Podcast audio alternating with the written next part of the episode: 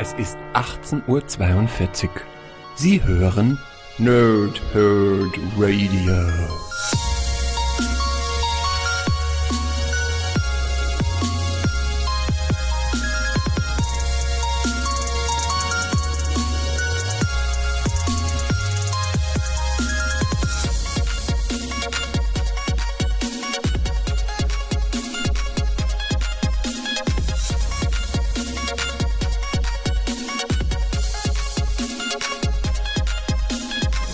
Lange Tage und angenehme Nächte. Mein Name ist Chris und ich rede gerne.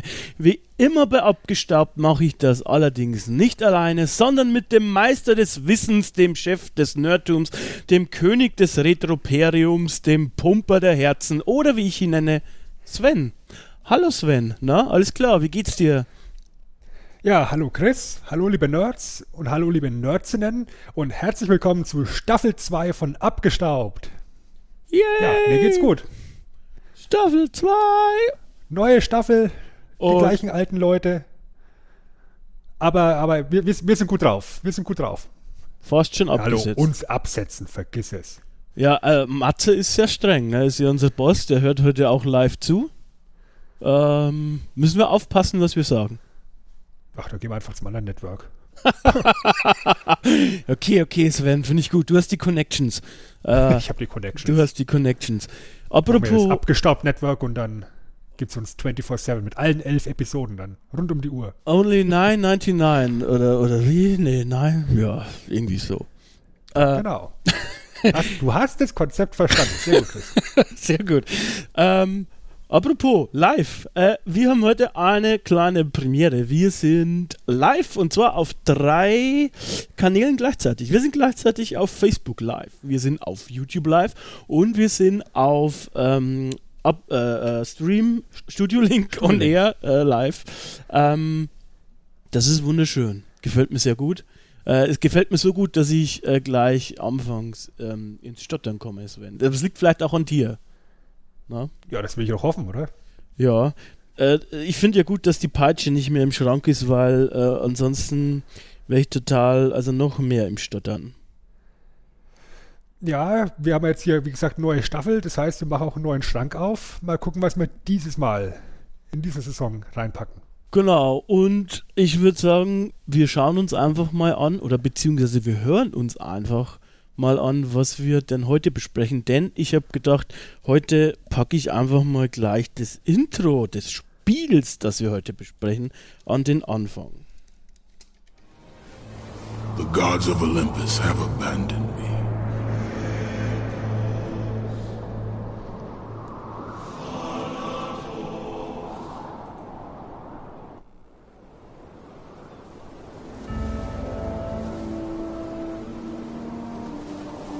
Now there is no hope. And Kratos cast himself from the highest mountain in all of Greece. After ten years of suffering, ten years of endless nightmares, it would finally come to an end. Death would be his escape from madness.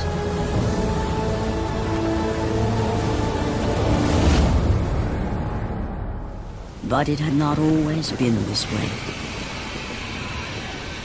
Kratos had once been a champion of the gods. Genau, Champions äh, of the Gods, warte mal.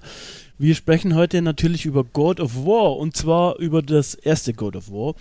Kleines Blickchen in das Nähkästchen. Es ist ja immer ein bisschen so, dass, obwohl es nicht abgesprochen ist, wir uns quasi mehr oder weniger immer so abwechselnd ein, einen Titel vorschlagen, den wir besprechen. Also ist, ist fast immer so. Den hier hast äh, eigentlich du vorgeschlagen.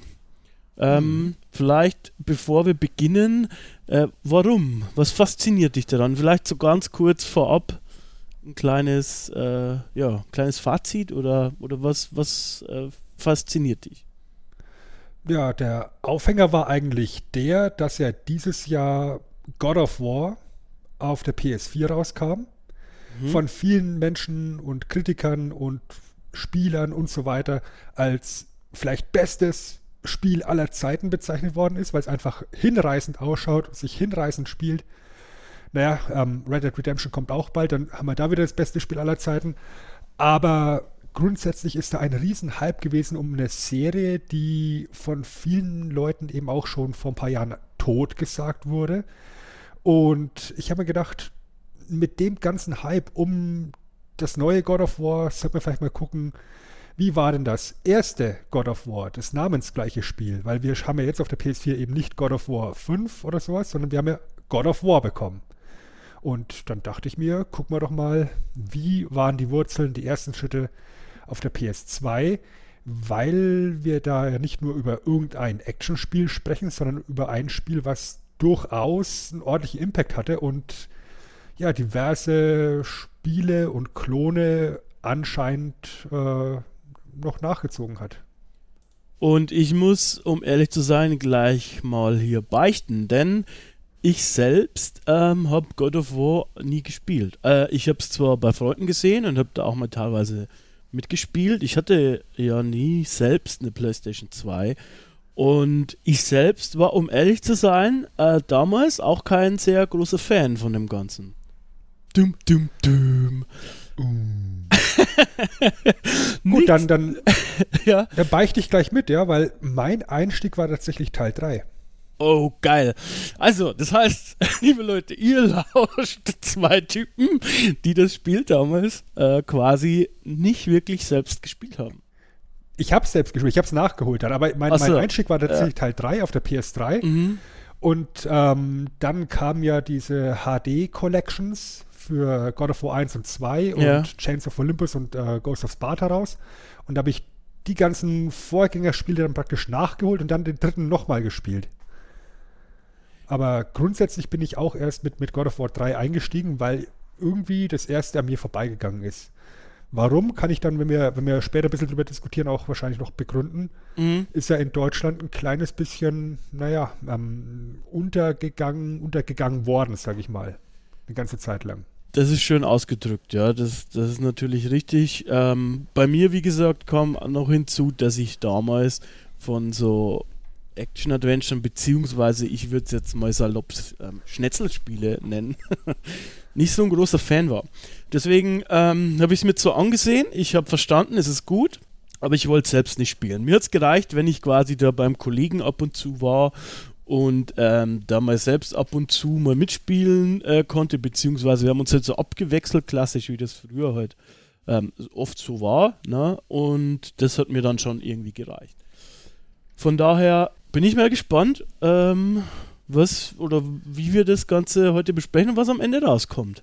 Denn in der Regel, bislang war mindestens einer von uns, äh, glaube ich, dann doch immer, auch zum Zeitpunkt des Erscheinens, ziemlich angetan von den Dingen, die wir da so besprochen haben. Ja, gucken wir mal, ne? Genau. Und ich würde sagen, wir starten auch gleich mal. Und äh, wie ihr es gewohnt seid, wenn wir Spiele besprechen, besprechen wir auch ein bisschen die Geschichte drumherum, also auch zum Beispiel die Entwicklungsgeschichte. Das äh, Entwicklerstudio, das äh, God of War ähm, entwickelt hat, das wurde 1999 gegründet und zwar im Prinzip ähm, damals mit dem Namen Sony Computer Entertainment Santa Monica Studio, sehr griffig, sehr kurz. Und ja, mit dem äh, US-Release von God of War hat man sich äh, entschieden, beziehungsweise schon vor der, äh, während der Entwicklungszeit hat man sich eben entschieden, auf der PlayStation 2 zu bleiben, ähm, obwohl es schon die PlayStation 3 gab. Ist eigentlich auch interessant. Ne? Ist aber grundsätzlich gar nicht mal so dumm, die Idee, weil du dann eben diese, diese Infrastruktur der PS2 halt in- und auswendig kanntest Mhm. und halt wirklich das Letzte aus der Konsole rauskitzeln konntest. Natürlich wäre die PS3 neuer gewesen und hätte bessere technische Gegebenheiten gehabt, aber wenn du eben die, die PS2 bis ans letzte Limit ausreizen kannst, dann kommt da auch was ganz Ansehnliches raus. Ähnlich ist es ja dann mit, mit God of War 3, was ja dann auch erst rauskam, nachdem die PS3 schon einige Jahre auf dem Buckel hatte und dann auch eben sowas wie, ein, wie einen neuen Maßstab gesetzt hat, was die Grafik und Präsentation betrifft.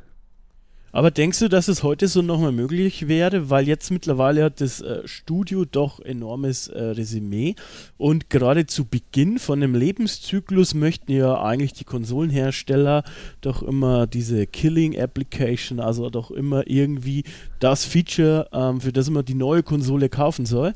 Und äh, wenn die damals schon das Resümee gehabt hätten, sage ich jetzt einfach mal.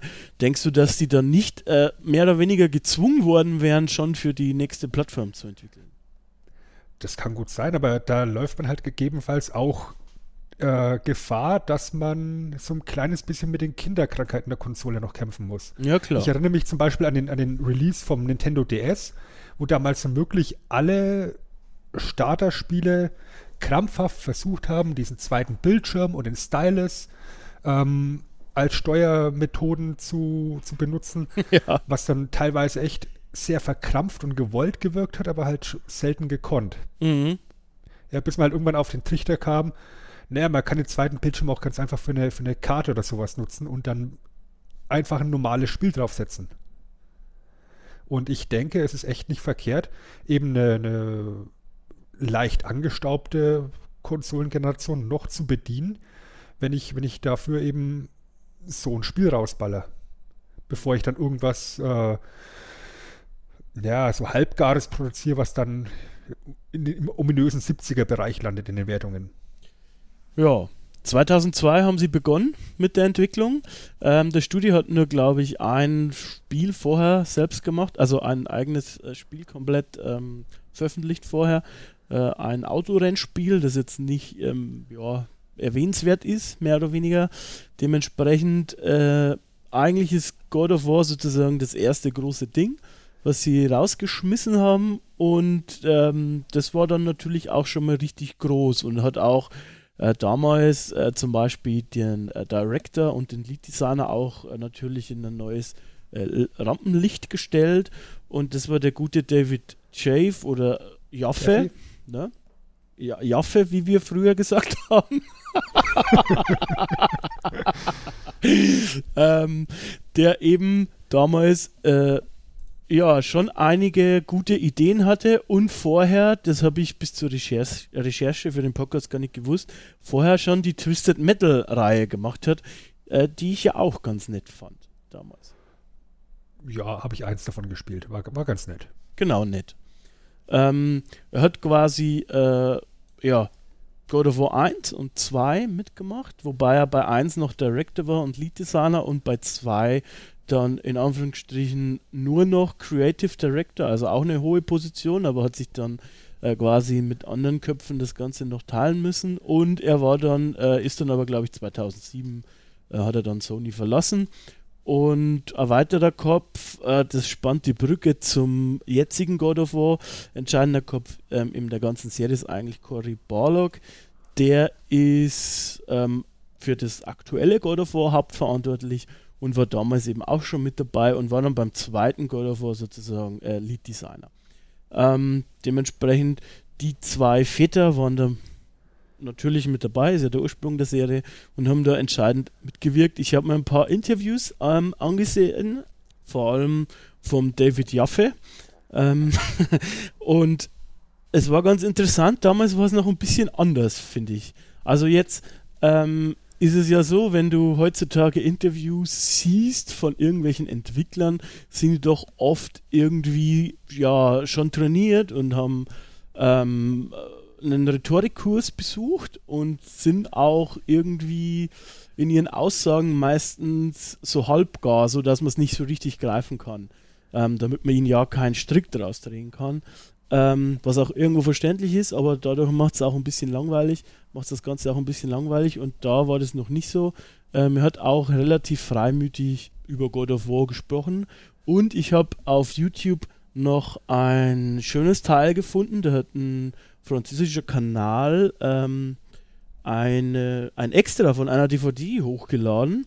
Ähm, und zwar kommentieren da führende Entwickler God of War, während es äh, vorgespielt wird, so ähnlich wie eine zusätzliche DVD-Spur bei einem Film. Und das habe ich mir auch eine ganze Zeit lang angeguckt. Und es war auch sehr interessant. Da er zum Beispiel so Sachen erzählt, wie dass er Tutorials hasst. Und er wollte eigentlich, dass es überhaupt kein Tutorial gibt und das Spiel, da kommen wir nachher gleich nochmal drauf, äh, mit dem ersten Bossfight beginnt. Dass man da einsteigt sozusagen. Ähm, in Tests hat sich erwiesen, dass das nicht so gut ist. dass der Spieler nicht versteht, was er machen soll, wenn wenn es nicht zumindest ein bisschen eine Heranführung gibt. Ja, also so ein kleines bisschen an die Hand nehmen mussten schon, denke ich. Genau. Ähm, Weil es hier gerade auf YouTube in, im Chat ähm, diskutiert wird. Matze meinte halt auch gerade, dass die PS3 zum Release halt für den Entwickler überfordernd war und dann erst mit der Zeit anständig genutzt werden äh, konnte. Und ähm, im Endeffekt war es ja so, dass die Entwicklung ja meines Wissens auch für PS2 angefangen hat und man Mhm. hätte das Ganze noch auf PS3 portieren müssen und umsetzen müssen, aber die, ich sag mal, die ganze Infrastruktur der PS3 ist halt im Gegensatz zu PS2 komplett anders und die hätten dann mehr oder weniger wieder auf Null zurückgehen müssen, wieder von vorne anfangen müssen. Und dann war halt die Entscheidung die, Leute, wir machen das jetzt für die PS2 fertig und machen da ein richtig geiles Spiel draus. Das war ja generell eigentlich auch dieses PS3-Ding mit dem äh, Chip, dass die Architektur so schwierig war mit den 8 Cores oder wie viel das waren, weiß ich jetzt gar nicht mehr genau, ich glaube 8, ähm, dass da generell äh, vor allem auch Multiplattform-Titel ähm, ja oft dann sogar schlechter ausgesehen haben, weil die Architektur einfach auch relativ schwierig zu beherrschen war und da- also ich gebe dir ja vollkommen recht. Das war in dem Fall sicher intelligenter, das auf die PS2 noch zu bringen, als wie irgendwie mit Ach und Krach auf die 3. Ich denke halt nur, wenn es jetzt äh, quasi mit dem Renommee wäre und die Situation gleich, dass es schon eine neue Konsole gibt, dann müssten sie es auf die neue Konsole packen, glaube ich. Damit man die Vermutlich. kaufen muss. Wobei das dann auch immer noch die bessere Lösung ist, als dann innerhalb von, von zwei Generationen die Spiele rauszubringen. Also für PS3 und 4 zum Beispiel. Oder jetzt dann in dem Kontext für 2 und 3. Weil du dann immer irgendwelche Abstriche machen müsstest. Und ja, es ist natürlich gewinnmaximierend, aber auch irgendwo, naja, entwicklungsbremsend, mein, in meinen Augen. Ja, es kommt darauf an, was dann halt die Lead-Plattform ist. Ja, wenn ich jetzt auf mich auf die auf die neue ähm, sozusagen fokussiere, dann kann ich vielleicht halt gewisse Features auf der alten nicht mehr bringen und das ist dann halt auch irgendwo, naja, ich weiß Ich meine, wie du es magst, magst du es halt verkehrt, weil wenn du jetzt sagst, du nimmst die neue Generation als Lead-Konsole, dann kommen sich alle, die die alte Plattform noch haben, verarscht vor und, und bekommen halt Mhm. eine, eine abgespeckte Version.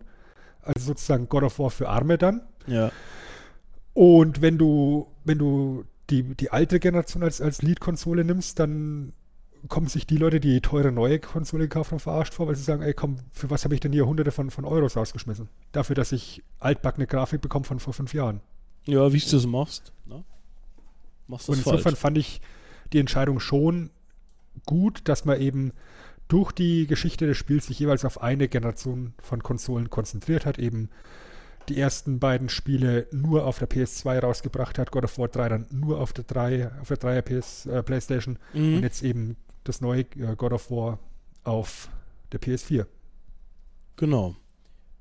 Spricht für die Qualität dann auch letztendlich. Spricht für die Qualität. Wobei, äh, da möchte ich vielleicht am Ende, äh, gegen Ende hin noch ein, zwei Wörtchen verlieren. Aber was auch, finde ich, für das Spiel spricht, ist der Beginn des Spiels. Den fand ich sehr spannend damals. Ja, absolut. Also wir hatten das Intro ja gerade gehört. Ähm, wir starten ins Spiel und äh, gehen aber jetzt zum, zum Inhalt über. Falls ihr es noch nicht gespielt habt und äh, nicht gespoilert werden möchtet, ähm, ja, tschüss, bis zum nächsten Mal. Ansonsten viel Spaß jetzt weiterhin. Ja, wir beginnen das Spiel eben mit einer Rückblende. Wir sehen den Helden, Schrägstrich Anti-Helden Kratos am Rand eines Berggipfels. Er ist verzweifelt, will sich selbst umbringen. Es sagt, die Götter haben ihn verlassen und dann springen wir drei Wochen in die Vergangenheit und dann geht es eigentlich los erst mit dem Spiel. Und wir lernen eben diesen, diesen Spartaner, diesen muskelbepackten Spartaner Kratos kennen, ähm, auf einem Schiff im Sturm. Mini-Tutorial ist, ein paar Untote kommen gegen ihm ihm entgegengerannt und er metzelt alles nieder mit seinen Chaosklingen. Ähm, und dann sind wir auch mehr oder weniger sofort beim ersten Boss. Genau, und Ja, bei dem ersten Boss, da, da habe ich äh, noch einen kleinen Einspieler vorbereitet, weil ich finde, man hört da ganz gut die, die epische Breite, die einen da trifft. Also zumindest hat es mich damals äh, getroffen. Ähm, ich habe nur zugeguckt, aber ich fand damals, dass es eben, ja, dass es eben tatsächlich eine, eine echt, ja, eine Epicness ist, die, die selten war. Und äh, das möchte ich einmal kurz vorspielen.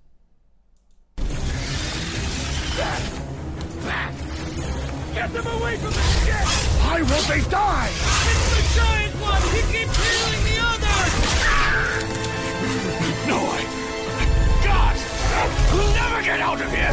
Doomed! We're doomed! We're all.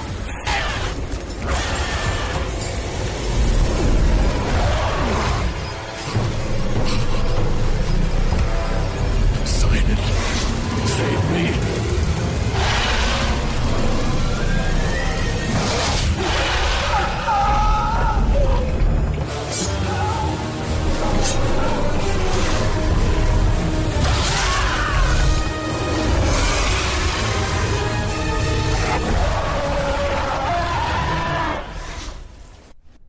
Ja, was wir gerade jetzt gehört haben, äh, war quasi die Szene, äh, bei dem man eben halt den ersten ja, Boss äh, sieht und das ist eine Hydra. Äh, Kratos ist auf dem Deck vom Schiff und die Hydra greift quasi ja, an und jede Menge Matrosen sterben und man hört ja auch den Kapitän sprechen, bitte, bitte, save me, helf mir. Und Kratos äh, ist es mehr oder weniger relativ egal, was der Kapitän da fleht. Und äh, du siehst eben halt, wie gesagt, diese Epicness. Ich kann es gar nicht anders beschreiben, weil äh, du hast bombastische Soundeffekte für damalige Verhältnisse. Die Grafik ist ziemlich geil. Äh, und du hast auch diese, diesen Soundtrack, der immer wieder durchschwingt, der eben halt auch diese epische Größe vermittelt. Ja, auch dieses Dum Dum Dum. Genau. Diese, diese Soundeffekte dazu und eben halt aber auch der Ja. ganze Soundtrack.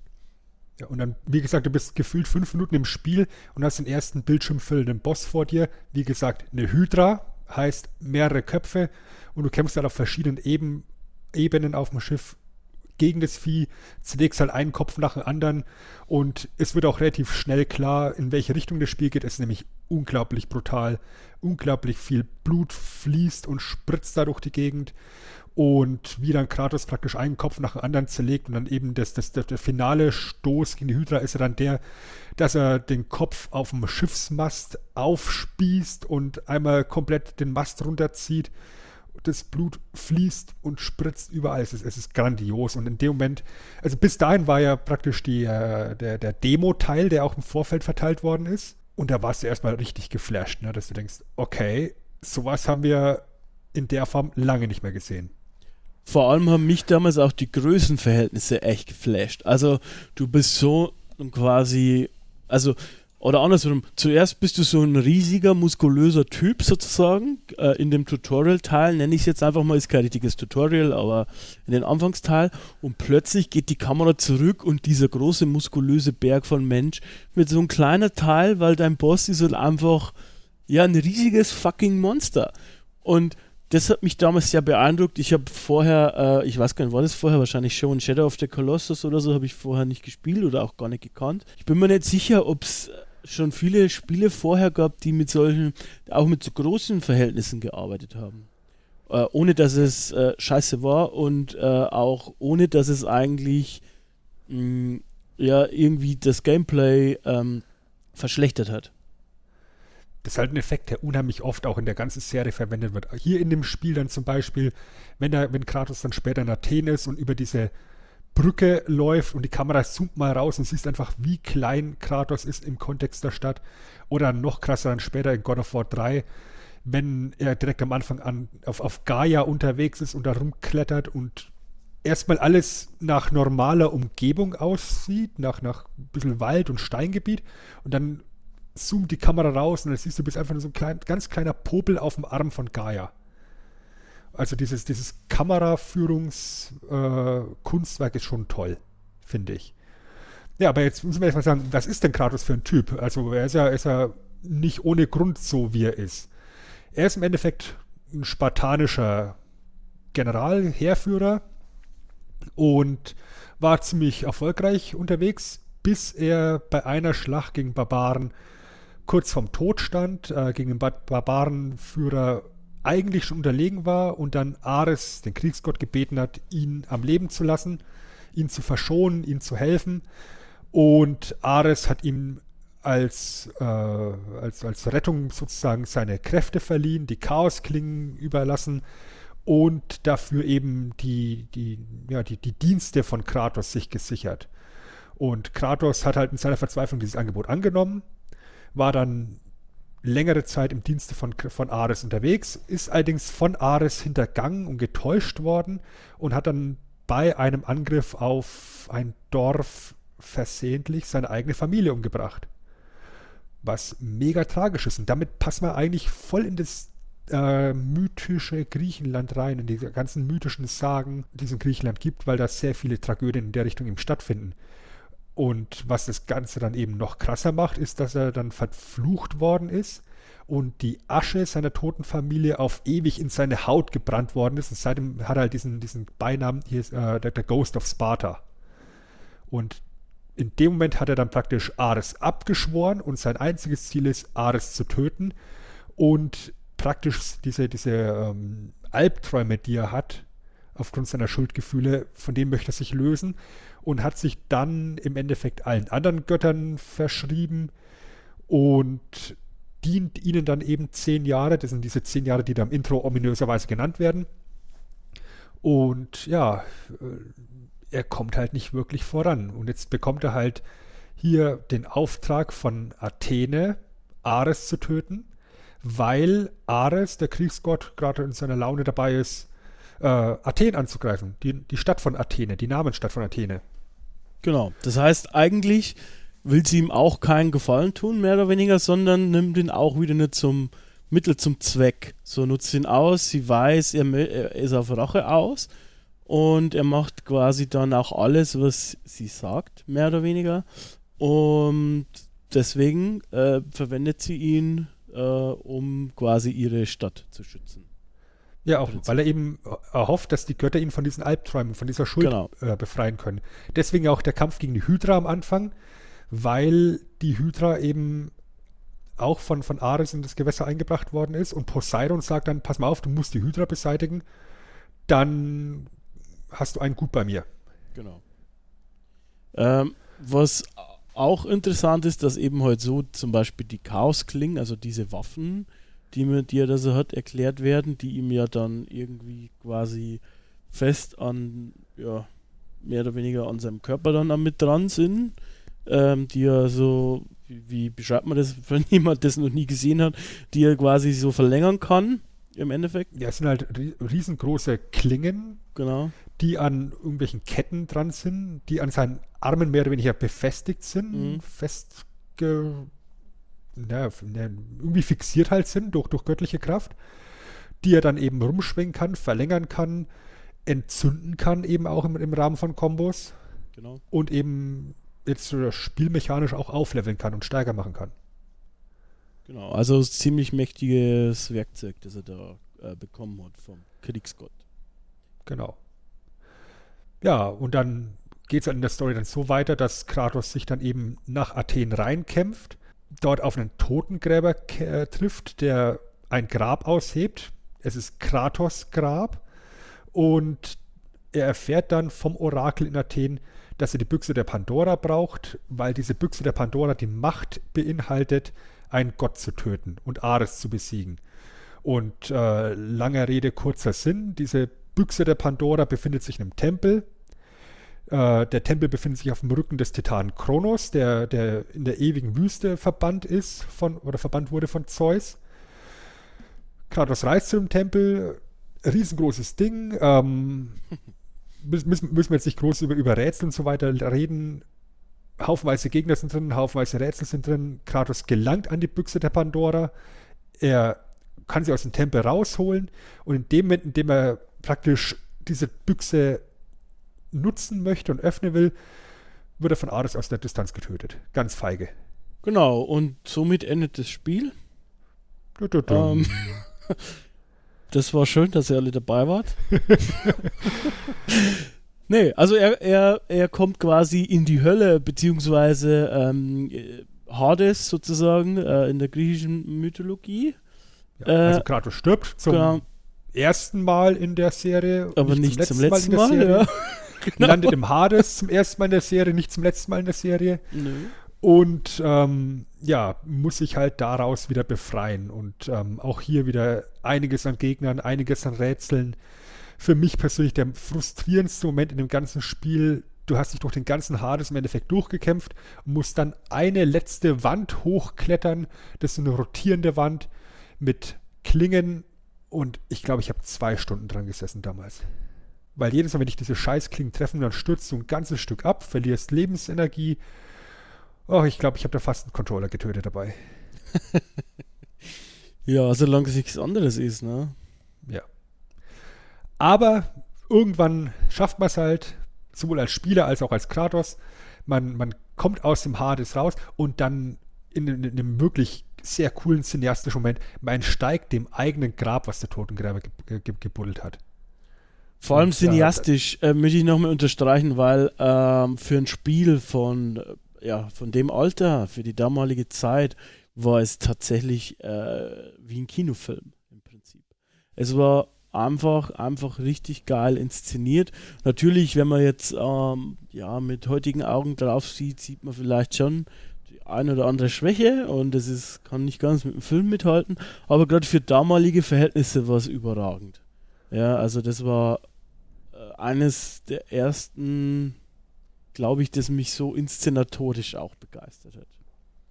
Ja, aber wie gesagt, ich finde halt diesen, diesen Moment unheimlich cool, weil du eben diesen Totengräber im Vorfeld getroffen hast, der sagt, hier, das ist dein Grab, Kratos, und du denkst halt so, ja, wer soll denn bitte Kratos umbringen, ja, nachdem der die Hydra geschnetzelt hat und, und einfach alles hingemetzelt hat, was er bis dato begegnet, oder was ihm bis dato begegnet ist.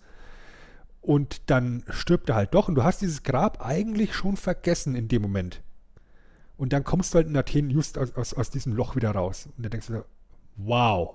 Ja, geil. man muss auch dazu sagen, äh, ähm, das Mindset ist ein kleines bisschen anders, weil diese ganze Geschichte, die jetzt natürlich wichtig und interessant ist, die du erklärt hast, die wusstest du damals nicht, weil das nicht im äh, Spiel bis dahin so explizit erwähnt wurde, alles.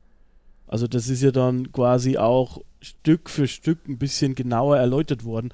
Du konntest dir es quasi mehr oder weniger zusammenreimen, aber es war nicht so explizit erwähnt. Ja.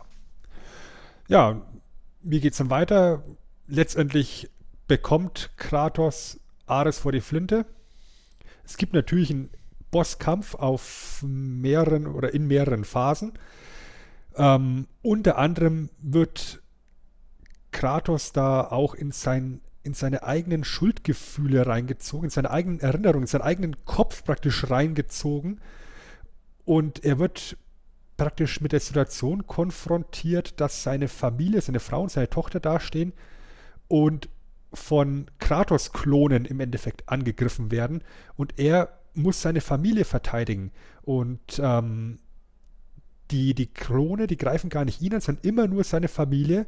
Und er kann natürlich diese Klone besiegen, aber er kann eben auch seine Familie sozusagen wieder aufladen, indem er seine eigene Lebensenergie ihnen spendet. Finde ich auch sehr schön inszenatorisch. Mhm. Und hat dann letztendlich seine Familie gerettet und du denkst dir, okay, jetzt hat er es geschafft, er hat seine Schuldgefühle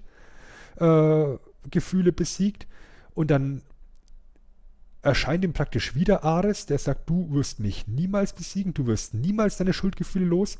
Und Ares nimmt ihm diese Chaosklingen wieder ab, was auch sehr, sehr martialisch ausschaut, wie er dann praktisch, ja, ich sag mal, imaginär gekreuzigt wird. Diese Klingen werden ihm von den Armen abgerissen und äh, ja, in die Familie reingelenkt. Und er verliert die Familie wieder. Und damit steht dann ein unbewaffneter Kratos letztendlich dann einem Ares äh, gegenüber, die Büchse der Pandora wird geöffnet.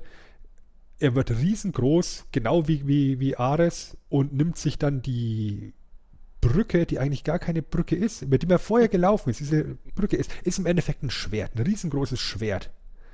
Und dann gibt es äh, einen ganz klassischen Endkampf, One-on-One, Mano a Mano.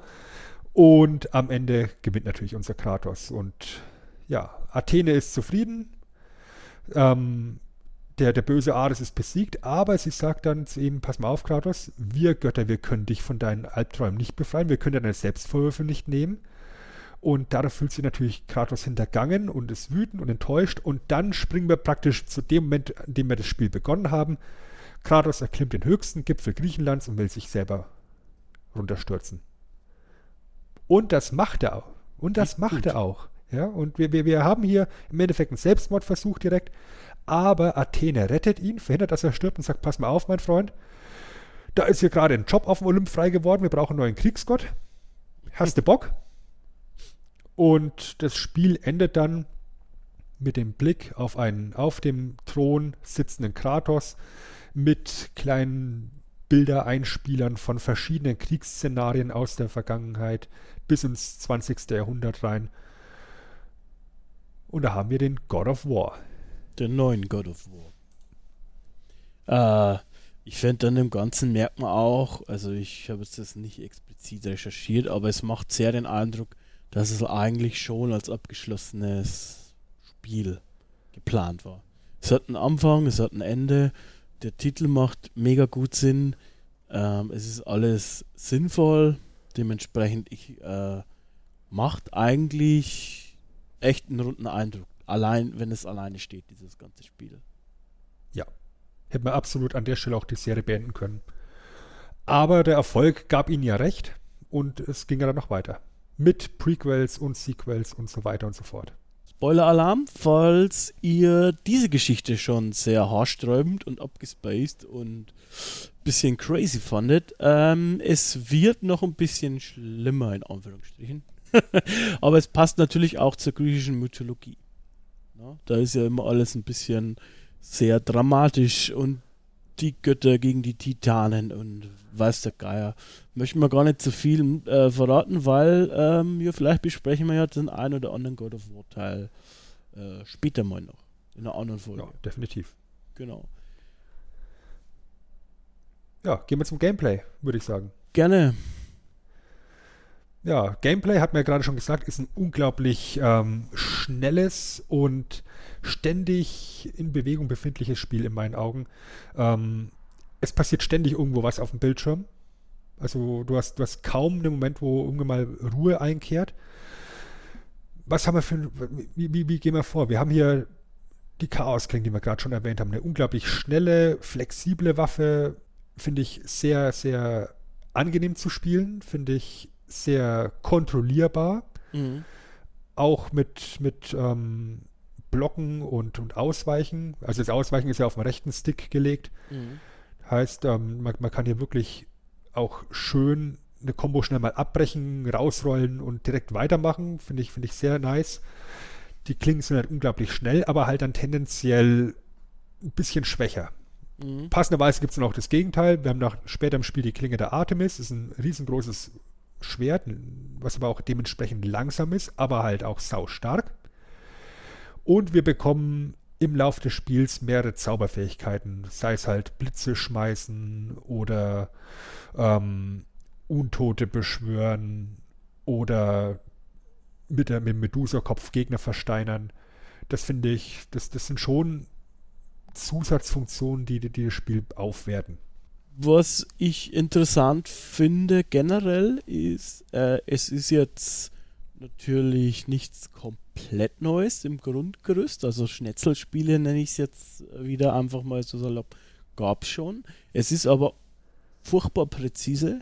Ähm, du weißt, was du machst. Ein oder der ein oder andere Kritikpunkt habe ich höchstens mal an der Kamera, weil die ist fest. Manchmal ist es vielleicht äh, an der einen oder anderen Stelle der Kamera geschuldet, dass man äh, sich ein bisschen fragt, wo man gerade ist oder was man gerade machen soll. Gibt es auch öfter mal in so Rätselpassagen ab und zu. Gerade wenn du über Balken balancieren musst, dann ist es teilweise echt ein bisschen Genau. haarig. Oder, oder wenn du eben in einem, einem großen Korridor kämpfst und viele Gegner da unterwegs sind, du tatsächlich mal ausweichen musst, auswe äh, da durch die Gegend rollst, kann es dir halt passieren, dass du von einer Kameraeinstellung in die nächste rollst und ein kleines bisschen Überblick verlierst. Aber so generell, das, das äh, grundsätzliche Spielprinzip, wenn man drauf steht, macht Bock und funktioniert. Diese Orbs für Level-Ups, ähm, die wir, äh, die du noch notiert hast bei uns, ist, ähm, habe ich überlegt, äh, bin ich mir gar nicht sicher, ob ich das da zum ersten Mal gesehen habe, ist aber natürlich eine clevere Mechanik, ähm, dass man einfach äh, naja, ist immer ein schönes Feedback, gleich eine Belohnung, wenn man Gegner äh, sozusagen erledigt hat. Und ähm, auch das, was wir vorher schon mal kurz angerissen haben, ich glaube, das ist auch öfter, wie zum Beispiel, du redest ja manchmal vor Bossen so mit Göttern und dann bekommst du irgendwas, was du dann, dann eben gleich gegen den Bosskampf, der im Anschluss folgt, äh, verwenden musst, darfst. Genau. Wobei man sagen muss, so viele Bosse hat das Spiel ja gar nicht, ne? Ich Du hast die glaub- Hydra am Anfang. Ja. Du hast die Medusa dann relativ schnell danach schon, Ja. die ja dann im Lauf der Serie zu einem Standardgegner wird. Mhm. Du hast ja diesen Wächter in Pandoras, äh, ja, in Pandoras Tempel Ja, und im Endeffekt dann schon Ares. ja, Also ich sag mal dreieinhalb Bosse. ja. Und wenn man mal guckt, was dann gerade im zweiten und dritten Teil an Bossen noch hinterher geballert wird, dann sind wir dann ja beim, beim X-Fachen davon. Da wird ja aber auch alles, das ist ja dann alles, um, um mal ein anderes, ähm, eine andere Spielreihe mit demselben Initialen zu zitieren. Bigger, better, more badass ist eigentlich äh, auch hier dann, glaube ich, ähm, das Motto der Wahl, denn es wird einfach dann schon more of the same, but more. so ungefähr. Äh, es gibt schon noch einzelne äh, Verbesserungen bzw. Änderungen, aber es ist schon im Kern äh, immer God of War 1, finde ich. Also es ist, Ja. man ist, man baut drauf auf und da ist es auch irgendwo ja, konsequent, dass es vielleicht auch mehr Bosse gibt. Was hier halt, finde ich, noch mit reingemischt ist, äh, ist halt, was ich so vorher nicht kannte, was aber vorher auch schon gab, aber ich selber hatte es vorher einfach noch nicht so in der Qualität gesehen, sind halt auch diese Quicktime-Events. Ja, also die eben in diesem Actionspiel nochmal das Ganze ähm, ja, einfach auch gut inszenieren und du bist am Anfang, zumindest ging es mir so, davor gesessen, hast gedacht, Alter, was mache ich denn da? Und es war eigentlich nur ein Knopfdruck und das war aber genau der Effekt, den sie erzielen wollten. Später dann, einige Jahre später, wurde es ja dann einmal synonym für schlechtes Gameplay. Aber hier, wo, weiß ich noch, wurde es gefeiert. Ähm, damals auch in dem Magazin, die ich äh, gelesen habe, ähm, wurde es abgefeiert, diese Quicktime-Events. Und es hat das, das Ganze auch wirklich bereichert, meiner Meinung nach. Ja, vor allem, weil es halt auch irgendwo so eine, so eine Belohnung und Feedback dann auch direkt gibt. Weil ich meine, ich kann mich natürlich gegen einen großen Standardgegner hinstellen und kann den einfach mit den Ketten oder Zaubern oder dem Schwert verprügeln, bis er einfach umfällt. Oder ich kann ihn auch einfach nur so lang schwächen, bis eben, im Normalfall ist es ja dann die Kreistaste eben über seinem Kopf erscheint. Und kann dann eben mit meinem Quicktime-Event eine besonders gut aussehende Tötungssequenz initiieren. Und damit hast du halt als, als Spieler auch direkt ja, so, ein- so ein Erfolgserlebnis, ja, dass du, dass du denkst, okay, ich muss den jetzt hier nicht runterknüppeln wie ein Standardgegner, sondern ich habe hier gerade den dicken Osh- Hoshi besiegt und jetzt reiße ich ihm den Kopf ab, ramm ihm die Klingen in die Augen und keine Ahnung was. Ja, Finde ich, finde ich, ist halt, ist halt so Gutzelle für, den- für den Spieler. Und ähm, nochmal auf die Orbs zurückzukommen, das ist im Endeffekt eine ganz klassische Rollenspielmechanik. Ich meine, da bekommst du ja auch Erfahrungspunkte, ja. Finde ich aber eben schön, dass man das in diesem Kontext mit diesen Orbs so gelöst hat. Eben die grünen Orbs für, für äh, Gesundheit, die blauen für Magie, die roten für Erfahrung. Du hast ja auch direkt hier so, ein- so ein optisches Feedback, eben auch von der Größe und der Menge der Orbs, wie wertig der Gegner gerade war, den du besiegt hast. Das finde ich ganz nett. Und ähm, weil wir eben vorhin auch mal kurz den Begriff des Action-Adventures genannt haben, du hast dann auch sehr viele versteckte Items, ähm, Mhm. versteckte Power-Ups, eben Greifen, Hörner oder irgendwie sowas, um eben dein, deine Lebensenergie, deinen Magievorrat dauerhaft zu steigern. Das ist halt im Endeffekt eine Mechanik, die man auch in Spielen wie Zelda zum Beispiel kennt. ja, Und weil wir die Quicktimes-Events gerade erwähnt haben, wir müssen es einfach erwähnen, auch an der Stelle, das obligatorische Sex-Minispiel, was in eigentlich jedem God of War drin war und wo wir uns auch jedes Mal drüber gefreut haben und jedes Mal geärgert haben, wenn wir dabei versagt haben und dann die, die Mädels dann gesagt ach komm, du bist so eine Lusche. ah, ja. Ja, das ist das. Und dafür hat man natürlich auch Erfahrungsorbs bekommen. ja, Ja, das, das, äh, das ist dann nochmal extra motivierend, sich der Mühe zu geben. ja, das ist wie in echt. Ja, es ist wie echt. Ich, ich bekomme auch mehr Erfahrungsorbs hier. Ja, ich habe immer dies, den anderen Teil mit der Lusche. Aber jeder so wie es verdient, ne? ähm, alles in allem war das Gameplay einfach mega rund und es hat mega Spaß gemacht. Also, wenn man auf solche Art von Spielen stand, ich will jetzt nicht so heuchlerisch sein, weil damals hat es mir einfach ähm, relativ wenig Spaß gemacht. Ich stand halt auf so Schnetzelspiele nicht. Aber äh, ich habe schon gesehen, dass wenn man das mag, dass das halt äh, wirklich eine gute Sache ist. Definitiv. Und ich meine, es war ja auch technisch eben 1A. Wir hatten es ja eingangs gesagt, es war eben die bewährte PS2-Technik, die man halt bis zur letzten Ressource ausgewrungen hat. Und man muss halt auch sagen, das Voice Acting und die Musik und der, und der ganze Soundtrack und die Geräusche, die werten das Spiel halt unfassbar auf. Und jetzt hatten wir ja eben vor einem halben Jahr, als God of War auf die PS4 kam, ganz kurz eine Diskussion, ja, neuer Sprecher, ist es denn noch wirklich Kratos? Ähm, ich persönlich, ich mag den Sprecher sowohl von, vom, vom alten Kratos, also dem, dem PS2, PS3 Kratos, als auch jetzt den aktuellen neuen Sprecher, mhm. weil sie einfach unterschiedliche Phasen und, und Mindsets von Kratos eben präsentieren. Ja, wir haben hier in dem Griechenland-Setting einen unfassbar frustrierten und wütenden und aufstrebenden, äh, aufbrausenden äh, Spartaner. Und die ganze Verachtung für die Götter, die hörst du in jeden einzelnen Satz, den er raushaut. Er ist einfach nur stinksauer und, und will alles killen, was ihm im Weg ist. Mhm. Während eben der aktuelle Sprecher einen deutlich älteren, fast schon ein bisschen gebrochenen Kratos, der gerade seine Frau verloren hat, mal wieder einspricht. Und ich finde beide Varianten unglaublich gut. Und man muss auch sagen, nicht nur der, der Sprecher von Kratos im klassischen God of War, sondern auch die, die Sprecher der Götter und dann in weiteren Teilen die, die, die Titanen und generell eigentlich jede Sprechrolle ist unglaublich gut getroffen und unglaublich atmosphärisch gerade am Beispiel von Kratos kann man das auch, wenn man das möchte und viel hinein interpretieren möchte, so wie ich das tendenziell gerne mache, ähm, aufziehen, auch äh, wie Videospiele ein bisschen gereift sind. Also wir haben hier den, den äh, 2005er Kratos, der ist ein bisschen late 90s, ist ein Actionheld, ist ja ein Typ, äh, der auf Rache aus ist, ist aber dementsprechend, ähm, ich will das jetzt gar nicht zu hoch hängen, weil es macht ja trotzdem Spaß, vom Charakter her im ersten ähm,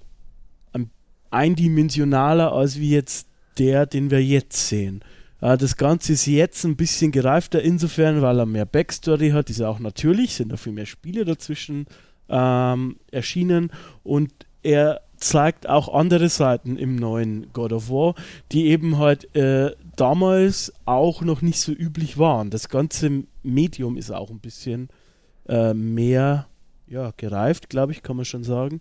Und äh, das ist halt auch dementsprechend dann wunderschön, dass wir an dieser Stelle mal drüber sprechen können, kurz, weil es ist halt einfach auch ein bisschen so fast schon bisschen die Evolution of Video Games, ein bisschen anhand von God of War. Ist vielleicht ein bisschen zu hoch gehängt. Ich weiß, nicht die Augen verdrehen, YouTube-Chat, aber ähm, ich finde, man kann es zumindest äh, an dem Beispiel äh, sehen, was ich meine. Und ich glaube, es ist beides äh, gut. Also, das heißt, ich möchte es nicht werten. Es war damals zu seiner Zeit fantastisch. Und auch, ich meine, ich habe auch äh, nichts dagegen. Der, der Kratos von 2005, das ist halt ein ja, ein spielbarer Actionfilm, würde ich sagen. Oder? Also, ich meine, das ist zwar das heutige auch noch, hat man vielleicht ein bisschen mehr Tiefgang äh, mit den Charakteren, gerade im Zusammenhang mit dem äh, Kind. Junge. Genau. Äh, Danke, aber, Matze.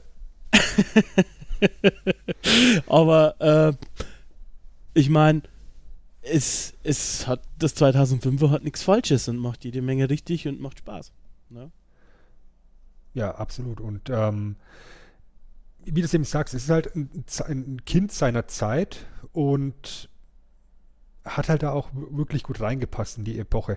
Du hast aber auch dann gemerkt, nach God of War 3, also nach drei Teilen auf der, auf der Heimkonsole, plus zwei PSP-Teilen war die Geschichte eigentlich auserzählt. Und als dann God of War Ascension angekündigt wurde, die ersten Trailer rauskamen, da hast du eigentlich sehr viel Augenrollen gesehen in der Spielergemeinde.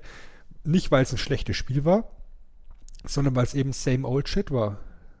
Ja. Also shit nicht, nicht abwertend, sondern es war halt einfach mal wieder das gleiche, wie wir es bisher auch kannten.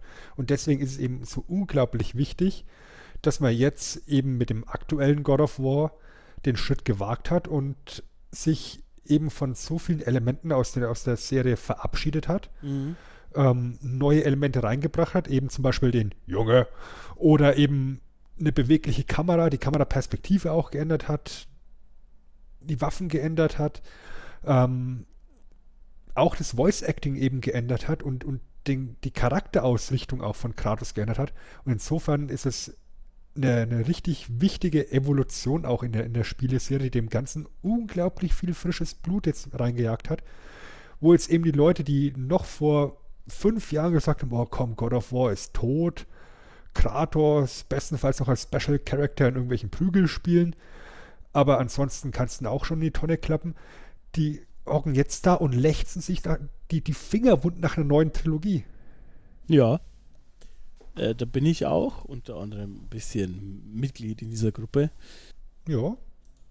Es war halt auch so, es waren auch, ich glaube, in relativ kurzer Zeit relativ viele Spiele. Und irgendwann ist es halt dann auch so, dass es ausgelutscht ist. Und es war halt eben nicht nur, du hast es da so schön zusammengeschrieben, es ist nicht nur God of War. Es hat ja dann ungefähr 12, wenn ich mal dein Wort ausleihen darf, äh, Klone gegeben. Also es war ja dann alles ein Schnetzler, so wie alles Open World geworden ist, ist alles dann mal äh, irgendwie für ein paar Jährchen so ein Schnetzler gewesen. Ne? Also das ist ja, dann nutzt sich halt auch das Ganze mal schnell ab. Irgendwie. Ja, vor allem nicht nur die Klone, sondern eben auch innerhalb der Serie. Weil wir starten jetzt hier im ersten Teil mit einem relativ schwachen Kratos, der bis zum Ende des Spiels halt unglaublich stark wird, Kriegsgott ist. Wir starten in den zweiten Teil. Das erste, was er macht, man nimmt ihm alle Fähigkeiten. Ja, dann, dann muss er alles wieder neu sich erkämpfen. Wir starten in den dritten Teil, er verliert erstmal alle Fähigkeiten, muss alles wieder neu sich erkämpfen.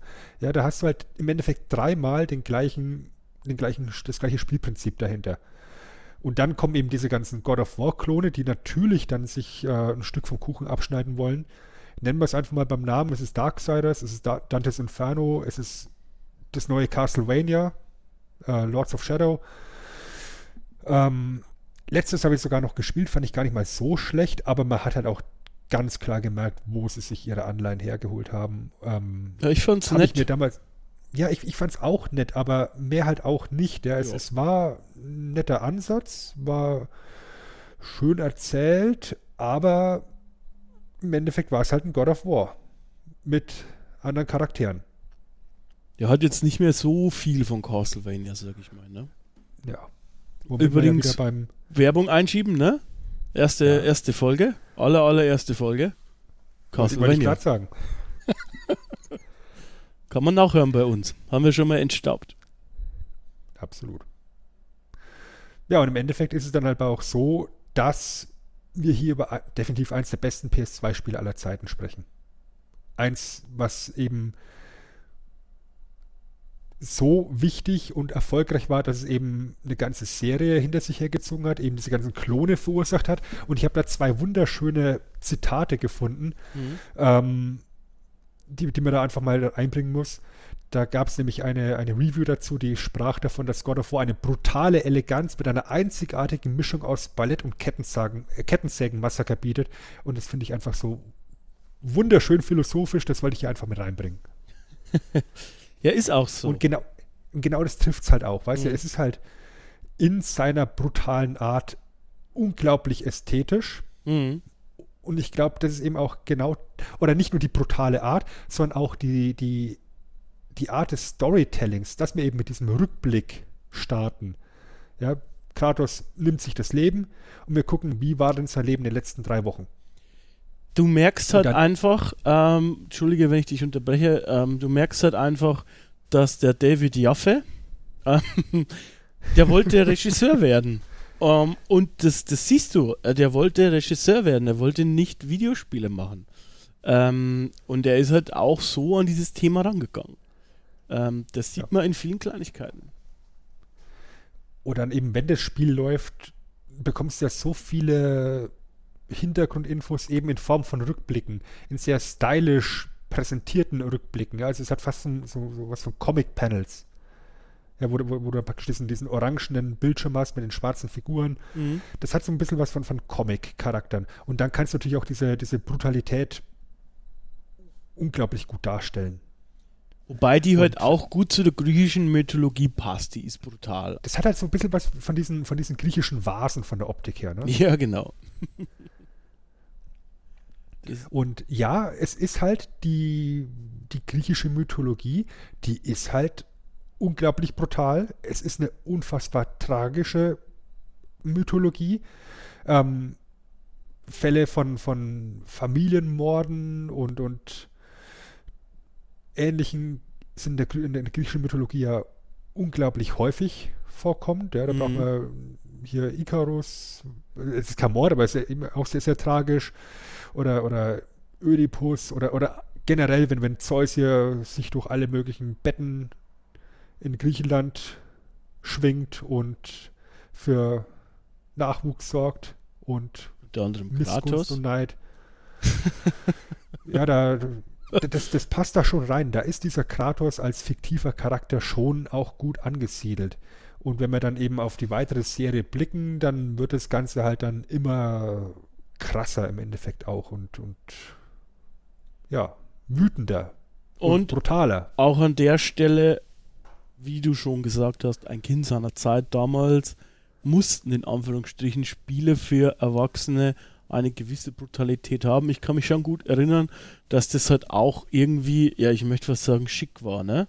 Heutzutage sagt man dann oft auch wieder, ja, muss denn jetzt sein, dass das so diese Mega-Splatter-Elemente hat. Aber es war schon auch en vogue ein bisschen, diese, ja, zu zeigen halt, wir sind keine äh, wir sind kein Kindermedium mehr. Bei uns ähm, geht es halt auch richtig zur Sache. Ja. Und das war da, war aber gut verortet mit der ganzen Mythologie. Dementsprechend kann man, nicht, kann man da nichts sagen. Allerdings kann man hier an der Stelle wahrscheinlich gut anknüpfen zu der Rezeption in Deutschland, ne? weil diese Brutalität, äh, die war vor allem auch noch zu der Zeit tendenziell eher ein Problem bei uns. Ja, absolut. Ich meine, ist halt wieder typisch Deutschland. Ähm, Spiel kommt hier oder soll hier auf den Markt kommen. Und unsere Medienwächter sagen, naja, das ist schon ein bisschen arg brutal und haben das Spiel die Altersanstufung verweigert. Und damit wäre es fast auf dem Index gelandet. Also ist er 2005 in den USA rausgekommen. Und erst im Februar 2006 haben sich dann unsere deutschen Medienwächter darauf geeinigt, okay, wir lassen das Spiel mit USK ab 18 zu. Begründung, es ist ja nur Gewalt gegen mythische Wesen und Untote. Zwinker, zwinker. Ja, das ist, ähm, ja, war halt auch die Zeit. Jetzt ist die USK auch ein bisschen anders aufgestellt und auch der ganze Mediendruck ist ein bisschen anderer. Das ganze Medium wird anders gesehen, wird tatsächlich auch als Kunst äh, mehr oder weniger anerkannt. Das war damals halt nicht so. Und dementsprechend war da gerade bei uns die Aufregung ja eine ganz andere. Und ich kann mich erinnern, etliche Spiele sind da bei uns gar nicht rausgekommen. Ja. Da gab es ja dann 1002 Online-Shops, bei denen hast du dann bestellt und hast das halt aus Österreich bekommen. Ne? Ja, oder eben, um Werbung für eine weitere Sendung von uns zu machen, wir kennen die ganze Geschichte auch noch mit Command Conquer, Genau. was wir ja auch hier schon besprochen haben, wo wir ja dann auch hier in Deutschland Roboter überfahren haben, die Öl verloren haben, während alle anderen Länder auf der Welt schön noch Menschen niedermetzeln durften und die natürlich geblutet haben. Tja. Das Dumme ist halt dann im Endeffekt für die Veröffentlichung in Deutschland, wie du es eben gerade sagst, man konnte es natürlich überall anderweitig bekommen. Italien, Schweiz, Österreich, Frankreich, überall natürlich dann auch mit der deutschen Spur schon drauf. Als es dann offiziell in Deutschland auf den Markt kam, war es halt in anderen Ländern bereits schon die Platinum-Version. Und wieso sollte ich mir dann in Deutschland ein Vollpreisspiel kaufen, wenn ich es dann eben auch dann in Österreich bestellen könnte oder in Italien oder der Schweiz oder Frankreich oder sonst wo für einen halben Preis. Ja. Und dementsprechend war dann eben God of War, was zumindest Deutschland betrifft, wirtschaftlichen Flop. Auf jeden Fall. Und Offiziell dann. ja, weil halt das nicht mit eingerechnet wird. Also ich meine, äh, die, die, die sind natürlich, die werden das schon gewusst haben, dass sich eben die deutschen Spieler, äh, weil du konntest das ja auch, das war nicht mehr illegal, du durftest das ja irgendwo bestellen, nur musstest du ab 18 sein, weil wenn es kein USK-Label hat, ist es automatisch indiziert gewesen. Nur indiziert heißt nicht verboten oder so, sondern nur Werbeverbot. Dementsprechend, ähm, wenn du es nachfragst und bestellst, ist es komplett legal. Du musst halt nur 18 sein. Und dementsprechend bist du immer auf das, äh, an das Spiel gekommen, ähm, weil ich gerade im YouTube-Chat Chat lese, äh, die Frage, nee, äh, das neue God of War, PlayStation 4 ist kein Prequel, das knüpft tatsächlich an die Geschehnisse von God of War 3 an. Also es ist eigentlich, also es geht chronologisch weiter. Aber ich glaube, die meinen hier Ascension. Äh, Ascension so. ist tatsächlich ein Prequel. Na dann äh, bin ich still und konzentriere mich doch lieber wieder auf Facebook. Macht ja fast nichts. Genau. An sich, Sven, äh, finde ich es toll, dass du das Spiel vorgeschlagen hast. Äh, denn ich selber wäre jetzt vermutlich nicht drauf gekommen, dass, dass wir äh, das in nächster Zeit besprechen. Aber ich finde es toll, ähm, weil es eben halt auch eine echt wichtige Serie ist und eine ja echt gute Anhaltspunkte zum Diskutieren bietet, finde ich. Ja, definitiv. Und ich meine, es ist halt doch so viel mehr als einfach nur ein stupides Schnetzelspiel. Auf jeden Fall. Ja, und äh, es ist ein wichtiges Spiel. Es ist bis heute eben wichtig. Wir merken es jetzt gerade im Jahr 2018 mehr denn je. Jetzt ist ja gerade vor, ich glaube, zwei Wochen oder so das New Game Plus Feature für, für God of War, für das aktuelle rausgekommen. Haucht Ja. dem Ganzen nochmal neues Leben ein. Ähm, ich habe gesehen, dass, dass YouTuber, die praktisch das ganze Spiel im Vorfeld mit Tutorials zugekleistert hatten, jetzt praktisch von vorne wieder anfangen und neue Tutorials aufnehmen und nochmal den ganzen Hype mitnehmen. Ähm, Kratos ist halt, wie es Matze ihm auch gerade schreibt, eine mega geile Figur. Ja. Ähm, Thema Verfilmungen, gut, dass es Matze gerade schreibt. Ähm, es sollte ja auch einen God of War Film geben. Aber der liegt seit Jahren auf Eis. Und ich bin echt froh, dass der auf Eis liegt. Weil letztendlich, ich glaube, du kannst es filmisch gar nicht viel besser machen, als was wir da im Spiel gemacht haben. Oder wie siehst du es? Ähm, äh, ehrlich zu sein, glaube ich, wenn es dann um Film machen geht, gerade bei so großen Studios, geht es vermutlich nicht so sehr, wie kann ich es besser machen, sondern kann ich da noch Geld verdienen damit. Ich denke, da wäre höchstens vielleicht zu der Zeit, als äh, 300 erschienen ist, wäre da vielleicht so, so eine Welle gewesen, auch dasselbe Setting oder ähnliches Setting. Ähm, weiß ich nicht. Äh, Ha- haben, wir- haben wir dann nicht im Endeffekt mit 300 unseren, in Anführungszeichen, God of War Film bekommen? Ich finde schon, dass es vergleichbar ist. Natürlich insofern ein bisschen anders, dass keine echten äh, Götter waren und so weiter. Ich selber bin aber nicht so der große äh, Michael Bay äh, Marvel abgewichse äh, ähm, Filmfreund. Ich mag zwar schon auch teilweise die Marvel-Filme, aber ich muss das nicht immer alles größer und mit noch mehr Kavums haben dementsprechend bin ich eigentlich froh, dass es diesen Film nicht gibt, um ehrlich zu sein. Ich finde, die Spiele genügen, äh, aber ja, weiß ich nicht. Man weiß nie so genau, ob sich Sony vielleicht überlegt, noch einen Film zu machen. Also das halte ich jetzt nicht für komplett ausgeschlossen, dass das nicht doch irgendwann mal passiert. Ich bin halt spätestens seit der Verfilmung von Assassin's Creed da unglaublich ernüchtert, weil eigentlich Assassin's Creed auch genug Material bieten würde, mit frischen Ideen da einen schönen Film zu machen. Ja. Ja, haben sie aber nicht. Und deswegen, wie gesagt, drei Kreuze, dass wir eben keinen God of War Film haben. Und ich mache nochmal drei Kreuze daneben, dass wir hoffentlich auch keinen God of War Film bekommen. Lieber dann eben noch mehr Spiele im Stil vom neuen God of War, beziehungsweise Weiterentwicklungen davon. Ja, äh, sehe ich ähnlich. Ähm, ich denke äh, hier. Aber Entschuldigung, wie wie es Ja. der Chat hier gerade meint, Animationsfilm wäre natürlich dann was, was man da durchaus machen könnte.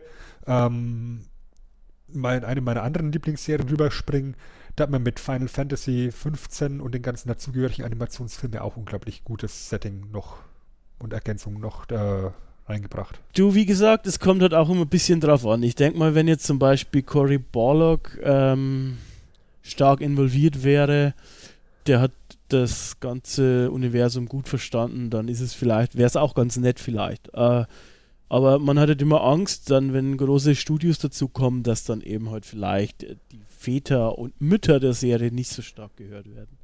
Dementsprechend bin ich jetzt da gar nicht so traurig. Weil das aktuelle God of War wird sicher nicht das letzte gewesen sein. Definitiv nicht. Definitiv nicht. Also da hat man ja auch schon, ohne jetzt zu viel zu spoilern, sich wieder Türen geöffnet. Da hat man so viel Raum für, für Weiterentwicklungen und Fortsetzungen. Da geht noch was. Ja, das glaube ich auch. Und Sven, ich glaube aber, dass heute nichts mehr geht. Dass wir, glaube ich, am Ende sind, oder? Wie siehst du das? Ja, das würde ich auch sagen. Für heute haben wir unseren Soll erfüllt. Ja. Dann können wir mal überlegen, was wir das nächste Mal machen, ne? Ja, wollen wir es schon verraten? Würde ich schon sagen. Ich habe mir hier einen ganz tollen Aufhänger wieder gebastelt. Wir haben es heute schon mal erwähnt. Ähm, Red Dead Redemption kommt ja auch noch dieses Jahr in der Fortsetzung auf den Markt. Dieses wunderbare Cowboy-Spiel. Und passend dazu gucken wir uns das nächste Mal einen Cowboy-Film an. Und zwar einen mit ganz vielen guten, bösen und hässlichen Menschen. The Good, The Bad and The Ugly oder auf Deutsch zwei glorreichen Halunken. Ja! Christian darf endlich Italo-Western gucken und drüber reden. Nachdem er mich gescrewt hat.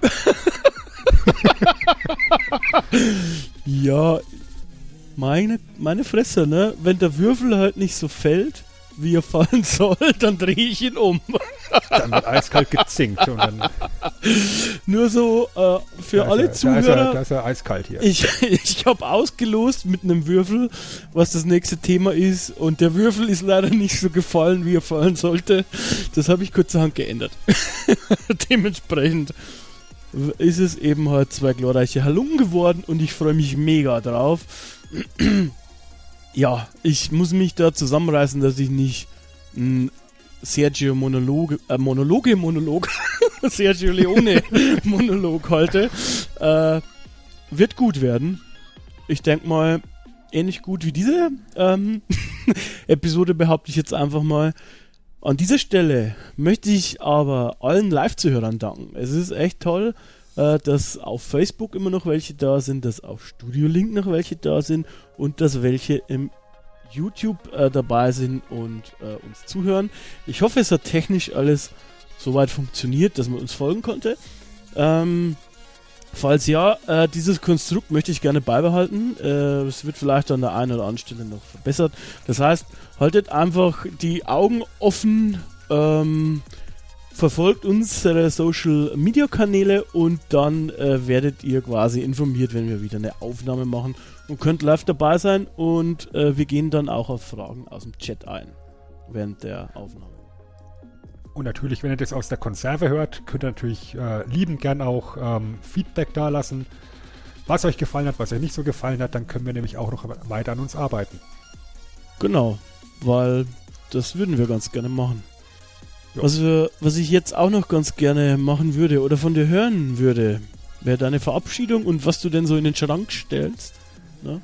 Ja, dann sage ich erstmal vielen Dank bei allen Live-Zuhörern auf allen Plattformen. Vielen Dank an alle, die uns jetzt aus der Konserve hören. Vielen Dank an dich, Chris, für die Technikbereitstellung, ähm, für die Recherche und was du sonst alles noch so machst. Gut Atmen so. aussehen. Gut aussehen. Ja, auch das. und ich verabschiede mich, mach den Schrank hier auf. Da hängt natürlich ein Staubwedel, immer noch, aber ein frischer diesmal. Und da ist noch ganz viel Platz und deswegen stellen wir ganz oben ins Regal einen abgetrennten Medusa-Kopf. In diesem Sinne, bis zum nächsten Mal. Ich bin raus. Macht's gut. Ja, ich möchte mich auch nochmal bedanken bei dir, Sven. Es macht, hat wie immer sehr, sehr, sehr viel Spaß gemacht. Ähm, vielen Dank fürs Zuhören. Wir hören uns wieder, versprochen.